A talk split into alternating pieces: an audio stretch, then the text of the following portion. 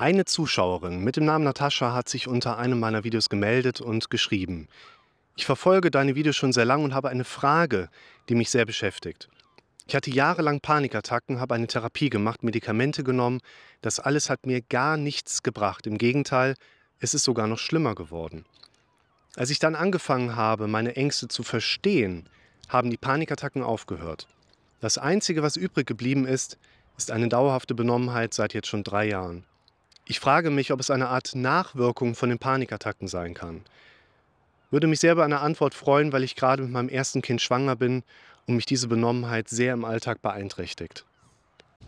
Erstmal, liebe Natascha, wünsche ich dir alles Gute für deine erste Schwangerschaft und freue mich über vielleicht einen kurzen Kommentar von dir, wenn das alles nachher gut geklappt hat ihr dann glücklich zu dritt seid und man da noch Glückwünsche hinterher richten darf. Und finde die Beschreibung, die du jetzt einmal so mit reingegeben hast, eigentlich sehr spannend, weil ich denke, dass es einer Situation entspricht, die viele von euch da draußen kennen. Jetzt gar nicht unbedingt in dem Kontext Schwangerschaft und Symptome. Da muss man leider auch sagen, wenn du jetzt sagen würdest, ich habe folgende Symptome und bin gerade schwanger, da sagt dir jeder Gynäkologe, tja, im Kriechen, in der Liebe und in der Schwangerschaft ist alles erlaubt. Kann alles sein, so von den Symptomen her. Du hast sie jetzt aber seit drei Jahren. Es besteht eine kleine, kleine Wahrscheinlichkeit, dass du möglicherweise innerhalb der Schwangerschaft mit den zahlreichen Umstellungen, die der Körper da einfach mitmacht, auch Symptome bekommst, die deinen vorhergehenden Symptomen jetzt absolut ähneln und die alte Problematik vielleicht einfach aufgehört hat und jetzt durch eine andere Ursache abgelöst worden ist und du den Übergang aber gar nicht mitbekommen hast. Habe ich auch schon beobachten können bei Leuten, ist aber wie gesagt eher wahrscheinlich, vor allen Dingen, weil du ja auch so bewusst und deutlich mitbekommen hast, dass die Beschwerden seit mehreren Jahren bestehen und einfach bei jemandem wie dir deine Aussage mega verlässlich ist. Du bist der Profi für dein Leben, gilt für jeden von euch. Und übrigens da am Rande, da habe ich die Tage einen guten Satz mal so fallen lassen, der für viele von euch eine ganz, ganz große Bedeutung haben wird. You don't need to be fixed, you need to be heard.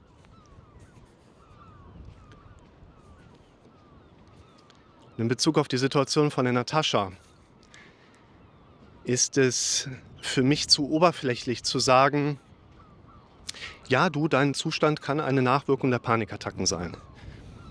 Denn ich versuche mit meinen Klientinnen und Klienten in Erklärungsmodelle zu kommen, wo ich auf Rückfragen gefasst bin. Wenn ich sage, Natascha, ja, das kann sein, dann ist das ja für dich keine zufriedenstellende Antwort, sondern deine nächste Frage lautet, ähm, okay, und was kann ich machen?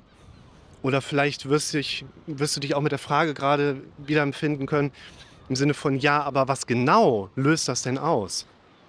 Und da ist mir die Aussage, ja, es kann sein, die ist mir dazu unsicher, die ist mir zu schwammig. Also erklären wir das einmal ganz kurz. Die Situation der Paniktacken, wo wir jetzt ja auch gerade keine so klare Hintergründe einfach kennen, würde aber grundsätzlich erstmal in der Regel bedeuten, ein Mensch erlebt in seinem Leben immer wieder starke Spitzen in der Ausschüttung von Stresshormonen. Und das kann zu diesem teilweise gerichteten, teilweise auch sehr ungerichteten Auftreten von Panikattacken führen. Und wenn wir uns die Skalierung anschauen, also mehr Stresshormone führen zu mehr Symptomatik, dann haben wir häufig eine Skalierbarkeit, wo die Panikattacke am oberen Ende so eine Art kritischen Punkt beschreibt, wenn bis dahin Stresshormone ausgeschüttet werden, dann macht es irgendwann und du bist in der Attacke drin. Aber du hast nicht vorher unbedingt schon Panikattackenartige Symptome, die aufsteigen. Wichtig auch gerade noch kurz eingeschoben, für unseren Kopf ist es im Prinzip egal, ob wir wirklich gerade hier neben einer kleinen Möwenkolonie langgehen oder ob wir uns das nur vorstellen, für unseren Kopf ist es letztlich das Gleiche. Wenn du über ein Problem nachdenkst, dann ist es unerheblich, ob du nur darüber nachdenkst oder ob es wirklich existiert. Wenn du darüber nachdenkst, ist es für dich real. Und wenn du darüber nachdenkst und erlebst ein Problem, was dir gefährlich werden könnte, du die Gefahr nicht abschätzen kannst und das Problem nicht lösen kannst, dann schüttet dein Körper zunehmend mehr Stresshormone aus. Und so finden wir quasi die Verbindung im Leben eines Menschen zwischen seiner Lebenssituation und beispielsweise dem Auftreten von Panikattacken. Jetzt hatte ich gerade schon gesagt, geht es auch um eine Skalierung, also Menge von Stresshormone macht was in unserem Körper. Ab einem bestimmten Punkt hast du die Panikattacke und vorher kommen häufig bei den Leuten keine Panikattacken oder panikartigen Symptome in klein hoch, sondern andere Symptome. Und die anderen Symptome, die hier eine Relevanz spielen, sind ganz typischerweise Befindlichkeitsstörungen wie Magenbeschwerden, Unwohlsein, Übelkeit, Verdauungsbeschwerden und eben auch auf der neurologischen Ebene kopfmäßig, Benommenheit, Schwindel, Derealisation, weil die ausgeschütteten Stresshormone immer wieder auch mit dazu beitragen, dass sich die Blutversorgung im Kopf ganz leicht minimiert an bestimmten Punkten und durch diese leichte Minderversorgung vollkommen gesund gehört dahin, trotzdem diese unangenehme Gefühlslage einfach entsteht. Deshalb können wir hier im Grunde genommen sagen, ja, liebe Natascha, das, was du im Moment an Symptomen hast, ist in dem Sinne eine Nachwirkung der Panikattacken. Es sind aber nicht deine damaligen Panikattacken gewesen, die heute immer noch irgendeinen Restschaden in deinem Körper hinterlassen hätten und du dadurch jetzt diese Symptome hast, sondern die gleichen Ursachen, vielleicht nicht dieselben, aber die gleichen Ursachen, die früher in deinem Leben schon mal eine große Rolle gespielt haben und zu der Entstehung von Panikattacken beigetragen haben, die werden wahrscheinlich heute in deinem Leben immer noch eine Rolle spielen. Sodass wir hier sagen können, zumindest treten heutzutage keine Panikattacken mehr auf.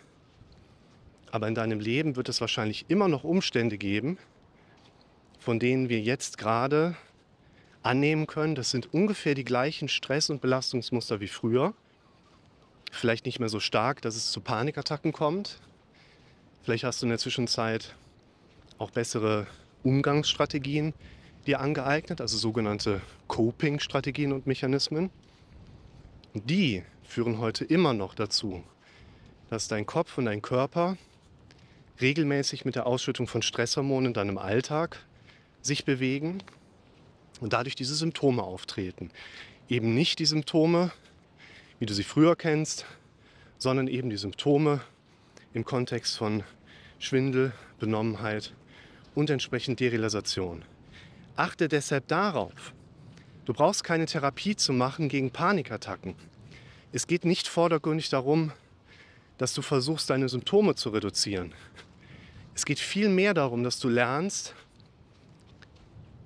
diese belastenden Aspekte in deinem täglichen Leben besser zu erkennen, identifizieren zu können, um dann letztlich eben nicht nur deine Symptome verändern zu wollen, sondern um dein Leben zu verändern.